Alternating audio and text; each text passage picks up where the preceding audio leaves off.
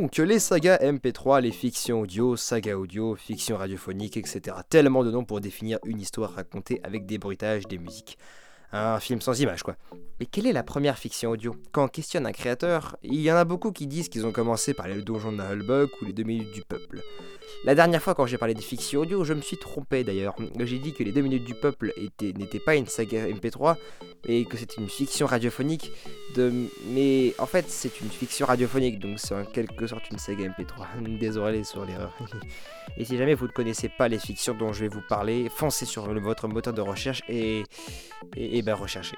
Revenons depuis le début. Donc, le donjon de Nahulbuck a été créé en janvier 2001 et les deux minutes du peuple existent depuis 1990. Donc les deux minutes du peuple seraient la plus ancienne Eh bah non en fait.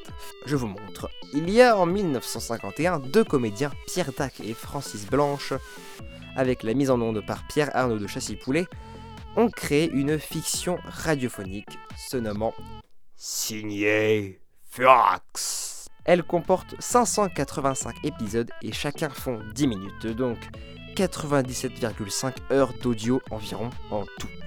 Ça fait beaucoup, oui en effet, de quoi bien remplir un voyage. Donc, signer Furax serait la première fiction radiophonique? Eh bien, euh, en fait, je ne sais pas du tout. Parce que avec la création de la radio, il y a eu sans doute d'autres fictions avant, mais avec la guerre et tout ça, elles ont dû sans doute être perdues à jamais. Donc on ne peut pas dire en fait quelle est la première fiction. Il y a peut-être des gens qui le savent, mais là, moi, de mon point de vue, je n'en connais pas. Donc d'après moi, ce serait signé Furax. Voilà, d'après moi. Donc m'écoutez pas parce que c'est d'après moi.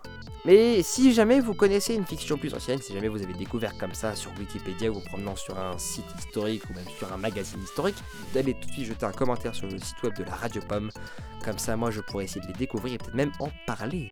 Et donc pour les curieux qui souhaiteraient en savoir plus sur Signé Furax, eh bien je vous conseille de l'écouter maintenant parce que même si, même si ça a été fait en 1951, la qualité est tout à fait superbe. Il y a quelques musiques auxquelles on entend que c'est un peu ancien, mais sinon la qualité audio est tout simplement superbement géniale. Il y a même un film qui est sorti que vous pouvez retrouver sur YouTube, je crois. Sur ce, je vous dis à la semaine prochaine pour une prochaine émission.